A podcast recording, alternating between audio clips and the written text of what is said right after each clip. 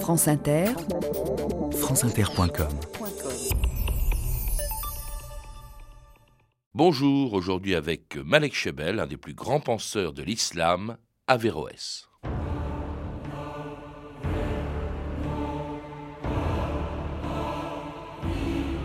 La loi divine invite à une étude rationnelle de l'univers, c'est ce qui apparaît clairement dans plus d'un verset du Coran.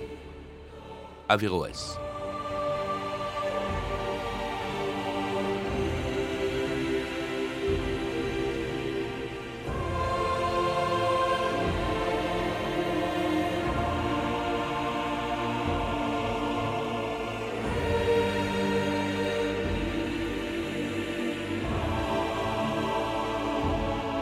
2000 ans d'histoire.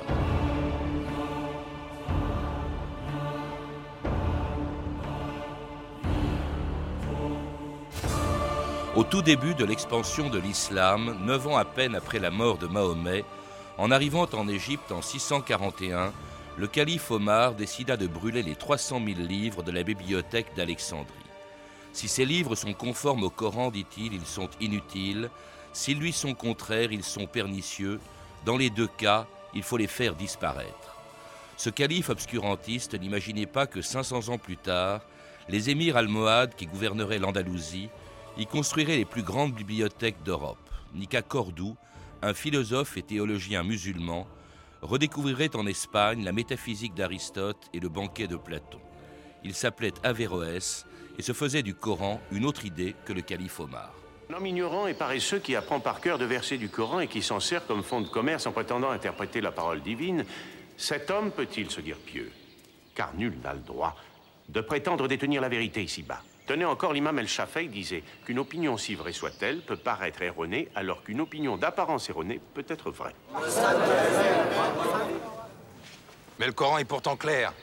Vous cherchez à nous faire douter de la révélation. Tu sais sûrement ce que disait le prophète. Appliquez-vous. Si vous vous appliquez que vous atteignez la vérité, vous aurez deux parts. Si vous tombez dans l'erreur, vous aurez une part. Toute recherche mérite récompense. Dis, Seigneur, augmente ma science. Quelle science? D'abord la foi. Averroès dit que le texte a été révélé et les hommes peuvent, par l'étude, l'interpréter. Il faut qu'on réduise Averroès au silence. Nous devons faire pression sur le calife. Lui seul peut l'empêcher de venir enseigner dans les mosquées.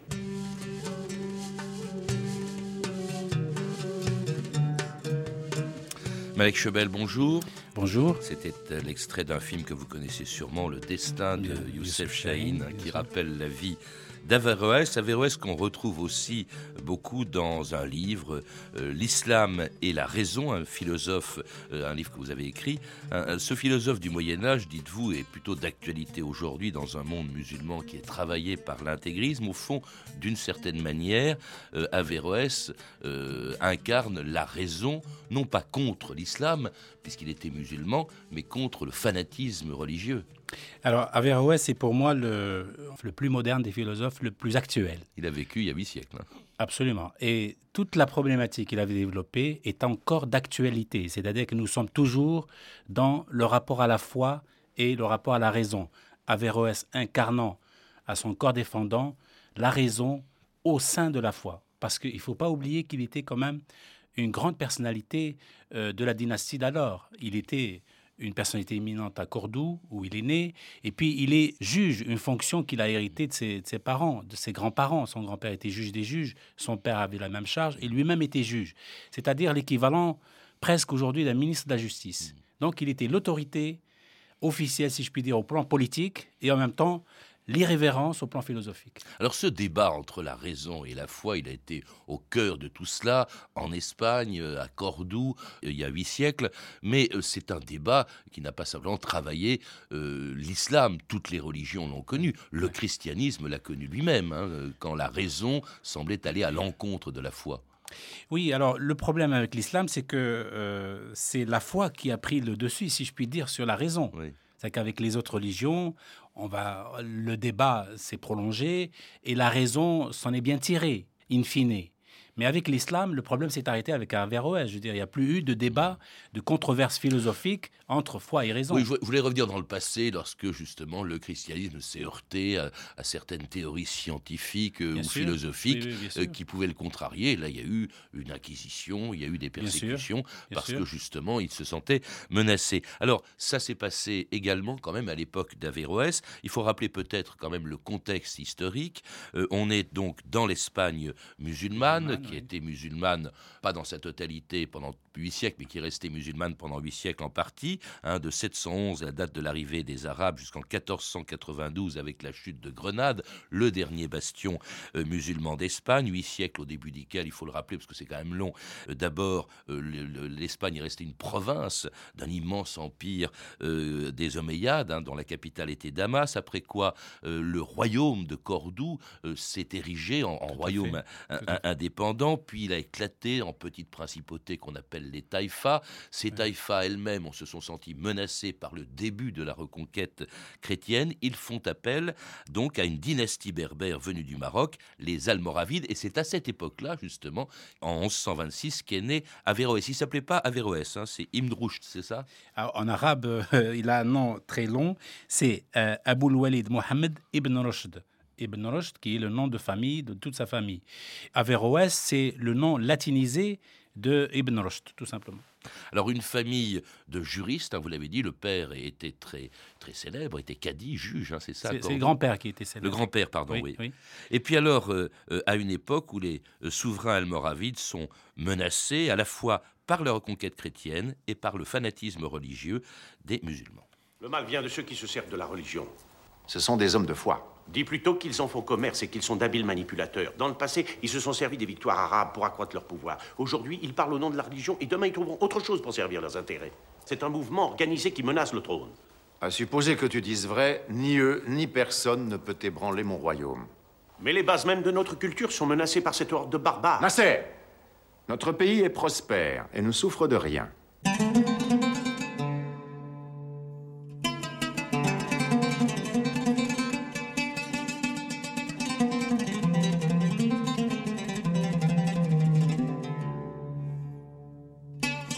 Alors l'Espagne des Almoravides, puis de leurs successeurs, une autre dynastie, les Almoraves, c'était un pays très prospère, comme on vient de l'entendre dans cet extrait de film, Malek Chebel. Alors très prospère, riche matériellement, riche intellectuellement et spirituellement. C'est que nous sommes vraiment là, je dirais, à mes yeux, hein, c'est une évaluation personnelle, mais je crois qu'elle corrobore un peu tous les travaux historiques, le point, l'acmé, le point d'arrivée, l'aboutissement de toute la civilisation arabo-islamique.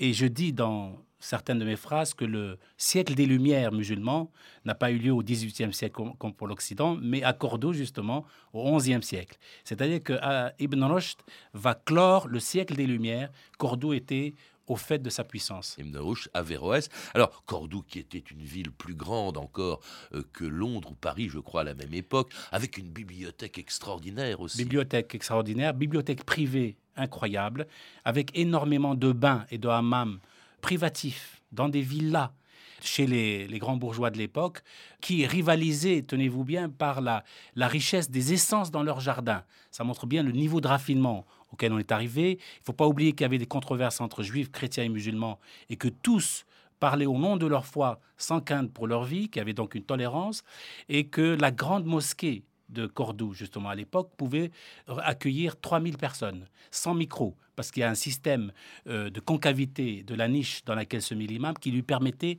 de renvoyer le son de l'appel, de, par exemple, du muezzin ou de la khutbah, c'est-à-dire le prêche, sur 3000 personnes sans micro.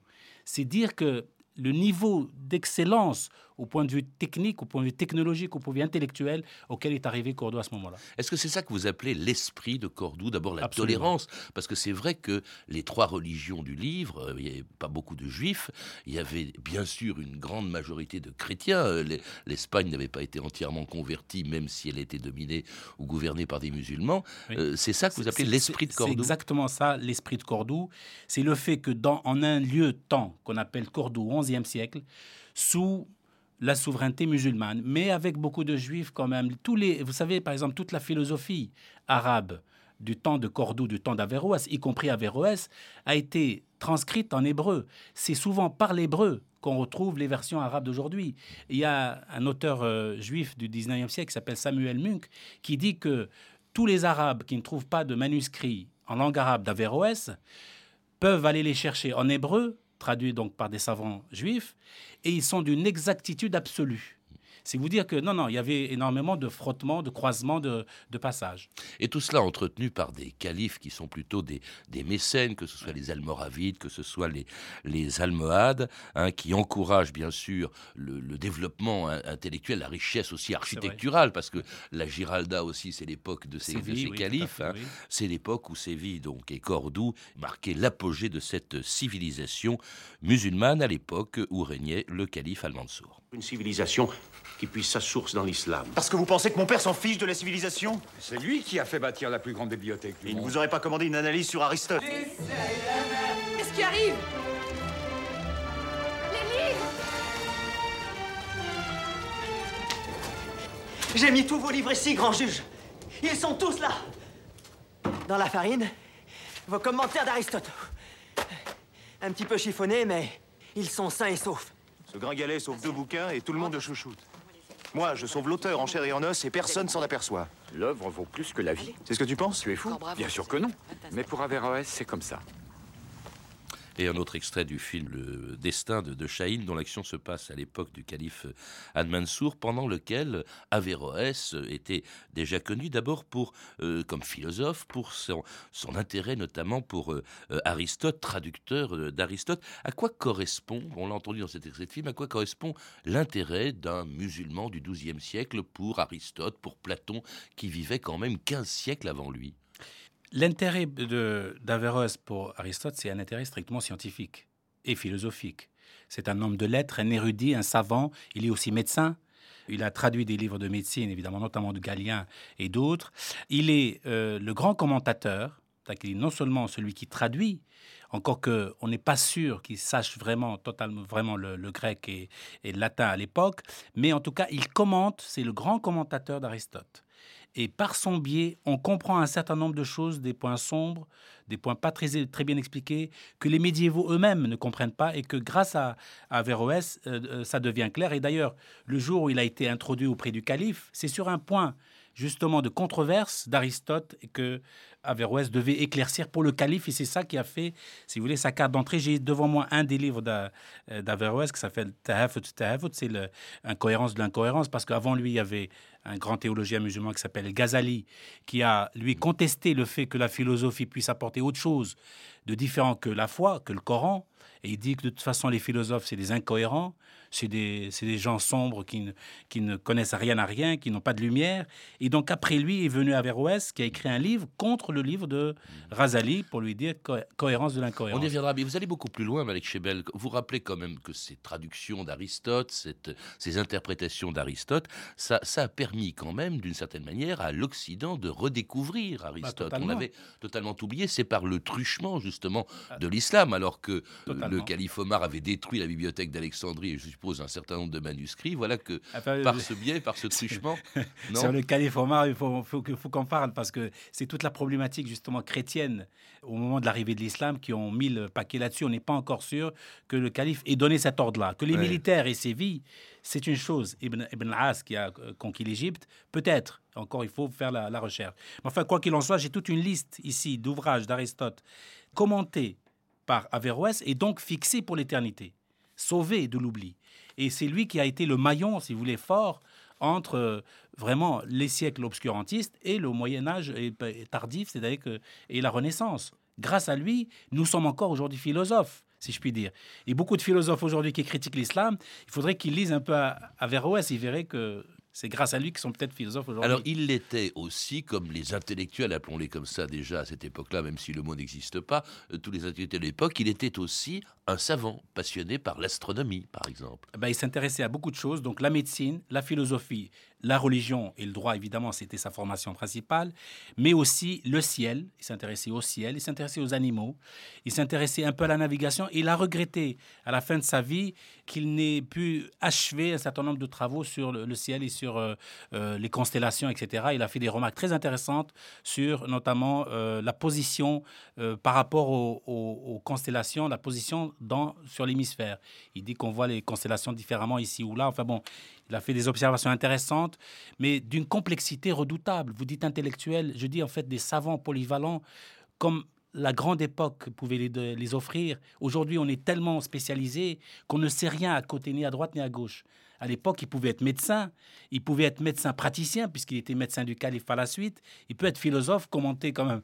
Je dis Aristote, euh, vu la complexité, même aujourd'hui, on a des difficultés. S'intéresser à l'astronomie, s'intéresser à, aux sciences animales, c'est quand même extraordinaire. Et, magistrat, juge, hein, c'est Sans compter que c'était une fonction grand caddie de Cordoue. Hein. Tout à fait, grand caddie de Cordoue, mais il s'ennuyait.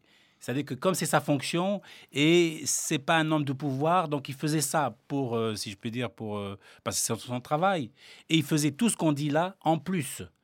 Et il y a un auteur qui a dit de lui que depuis qu'il est devenu adolescent, depuis qu'il a eu, si vous voulez, l'âge de raison, Averroès n'a jamais passé une nuit sans lire et sans écrire, sauf le jour de son mariage et le jour de la mort de son père, hmm. jusqu'à sa mort. Ah bah oui, c'est quand même assez extraordinaire ça. Alors il fait pas que lire euh, euh, Aristote ou Platon, euh, il lit aussi le Coran. Alors la, grande, ce qui est important, c'est un peu le sens d'ailleurs de la, de la phrase qu'on a mis en exergue de cette émission. La loi divine invite à une étude rationnelle de l'univers, c'est ce qui apparaît clairement dans plus d'un verset du Coran. Ça veut dire que selon lui, le Coran peut être interprété, ou en tout cas on peut en tirer une leçon très différente de celle que tirait par exemple celui que vous avez cité. Euh, qui était Razali, qui lui disait que euh, euh, la foi primait sur la raison. lui, il dit on peut interpréter le Coran, et c'est de là que vont venir ses ennuis, Malek Chebel. Absolument, ses ennuis et nos ennuis, si je puis dire. Averroès disait si la religion est une grande vérité et si la philosophie en était une aussi, une petite vérité par rapport à la grande, eh bien deux vérités ne peuvent pas se contredire. Et c'est sa grande idée, le fait que la science, si elle est vraiment rationnelle, et si la religion l'était aussi, deux vérités ne peuvent se contredire. Et donc, partant de là, lui, il induit une lecture nouvelle, différente, dynamique, soumise à la raison de tous les versets coraniques. Je vous en, je vous en cite juste, je vous donne un exemple pour que les gens comprennent. Il y a une tribu qu'on appelle la tribu des Hades dans le Coran. Et un jour, dans une controverse avec savants, entre savants, il dit ça, c'est de la foutaise. Ça n'a jamais existé. L'histoire n'a jamais confirmé que cette tribu pré-islamique ait vraiment existé. Il y avait un théologien à côté de lui qui, lui, croyait dur comme fer ce, qu'il disait, ce que disait le Coran. Il lui dit Honte à toi, tu ne peux contredire le Coran puisque c'est dans le Coran. Donc, par conséquent, ça existe. Et Averroès a eu ce mot sublime en lui disant que ce que dit le Coran, il faut déjà que je le comprenne. Alors justement, il est de plus en plus critiqué à, cause de cela et à cause de ce livre que vous avez cité et à cause duquel il sera banni d'Andalousie par El Mansour. Incohérence de la cohérence. Oui, je l'ai lu. Relis-le et tu comprendras ce qui contrarie tant le Conseil. Oui, ça les contrarie. Et c'est pour ça qu'ils veulent brûler ses œuvres. La plupart d'entre eux sont des partisans de Ghazali, l'un des philosophes les plus respectés du royaume. Et Averroès l'accuse de se tromper. C'est lui et sa pensée qui seront à jamais effacés. Les pensées ont des ailes. Personne ne peut arrêter leur envol. Moi, je peux Je vais faire brûler toutes ses œuvres. Et lui, je vais le condamner à l'exil. Alors tu anéantiras la culture almohade et tu détruiras l'Andalousie. L'Andalousie, c'est moi. Moi Pas lui. Pour avoir sombré dans l'océan de l'illusion, pour avoir obscurci le jugement du peuple, notre calife a décidé de leur interdire d'enseigner dans les mosquées, de brûler leurs œuvres en place publique et de les bannir de l'Andalousie. Leur nom Averroès. Abou Abbas Ibn Comment expliquer, Malek Chebel, que le calife qui avait protégé Averroès, qu'il avait nommé grand cadi de, Cordoue, euh, brusquement se retourne contre lui, le bannisse de, Cordoue? Je crois qu'il reviendra, on, va l'envoyer au Maroc, où il va mourir d'ailleurs. Pourquoi ce changement d'attitude de la part de Al-Mansour, qui était un calife important et, justement protecteur d'Averroès? Absolument, il était mécène, il, aimait les intellectuels, il les fréquentait. Je pense qu'il était en difficulté au point politique. Et qu'à ce moment-là, justement, il était mis en, en, difficulté par les Almohades, qui étaient quand même des, c'était pas des tendres, et par conséquent, il y avait une sorte de marchandage. Sa sécurité politique, le fait qu'il se maintienne au pouvoir, face le, au bannissement des philosophes dits hérétiques, dont Averroès, et surtout Averroès parce qu'il était le plus éminent. Donc il était en difficulté politique, et d'ailleurs il l'a regretté à la fin de sa vie. Hein. Par la suite, Averroès a été réhabilité. Et donc, d'une certaine manière, c'est exactement ce qui se passe aujourd'hui. Quand vous avez, par exemple, je prends un exemple, hein, mais que personne ne me tienne rigueur, par exemple Moubarak en Égypte, quand il a les frères musulmans derrière lui, des radicaux, qui en veulent à, son pouvoir. Il va essayer de restreindre la liberté d'expression des journalistes. Il va essayer de un peu bidouiller la démocratie. Vous voyez, c'est un peu ce genre-là de, rapport. El Mansour était très fort, mais son règne est finissant. Et par conséquent, il a dû élaguer, si je puis dire, il a dû donner des, gages, faire des concessions. Alors, il a réhabilité quand même euh, avant de mourir. D'ailleurs, il est mort juste un an, je crois, avant Averroès. Euh, il a réhabilité Averroès parce que, au fond, est-ce qu'on peut dire que c'était un hérétique? Vous le rappelez aussi, Malek Chebel, c'était un musulman très pieux. Ben, tout à fait. Il était même l'incarnation de l'ordre. Averroès était l'ordre musulman dans sa grandeur. Et c'est justement parce que c'était un grand ordre qu'il pouvait se permettre de faire de la philosophie et qui ne craignait pas pour sa foi à lui. Il était croyant, pratiquant. Et à la fin de sa vie, il était meurtri lorsque, allant prier dans la grande mosquée, il est lapidé avec son fils, son fils qui devient par la suite euh, médecin, pas, bon, pas très important, mais il n'a rien écrit d'ailleurs. Il a été lapidé par d'autres musulmans, des fanatiques qui lui disaient Honte à toi, tu, salis l'islam, ne va pas à la mosquée. Donc euh, il était meurtri. Et déjà, il disait Voyez-vous, regardez l'islam, à quelle décrépitude mhm. est arrivé l'islam, déjà au temps d'Averroès. Et donc, on a exactement le même rapport entre des fondamentalistes qui ne veulent pas entendre la nouvelle interprétation des textes que préconisait déjà Averroès, que nous soutenons aujourd'hui, et d'autres gens qui disent, écoutez, si euh, l'islam est une religion rationnelle, ou en tout cas apte à accepter la science, elle devrait aussi accepter la critique interne. Parce qu'il semblait d'autant moins dangereux, vous le dites aussi, Malek Chebel, que au fond, il n'écrit pas pour la masse, il n'écrit pas pour le peuple, il écrit pour une élite. Hein, il, s'adressait à une élite quand il écrivait. Oui, c'est l'attitude de tous les savants de l'époque. Euh, à cette époque-là, l'élite n'était pas instruite. Euh, elle n'avait pas accès, un accès direct au texte sacré, au texte fondateur. Et donc, il y a toujours cette frange-là, cette catégorie de gens qui interprétaient, qui faisaient le lien entre la science sacrée, un peu occulte, et la masse. Et Averroès est partisan de cette euh, théorie-là. Bon, on peut le contester. À titre personnel, je considère que c'était, il n'était pas révolutionnaire à ce niveau-là, et qu'il écrivait plutôt aux élites et aux gens instruits. Et par conséquent, les imams était chargé de traduire justement ce que dit Averroès euh, dans ses livres un peu sophistiqués. Est-ce qu'il n'a pas aussi heurté un petit peu l'islam? On dit qu'il était féministe, Malik Chebel. Euh, féministe et forcément... Il était, il était pour la théorie platonicienne de l'égalité des sexes puisqu'il lisait beaucoup Platon. Oui, oui, mais il était déjà pour l'égalité. Et dès l'instant où quelqu'un euh, professe la liberté, si vous voulez, la, liberté humaine, il est forcément considéré comme dangereux par tout, tout le clergé. Et moi, je, je lis aujourd'hui Averroès, si vous voulez, dans le texte, et je vois la profondeur de sa pensée. Il est vraiment révolutionnaire.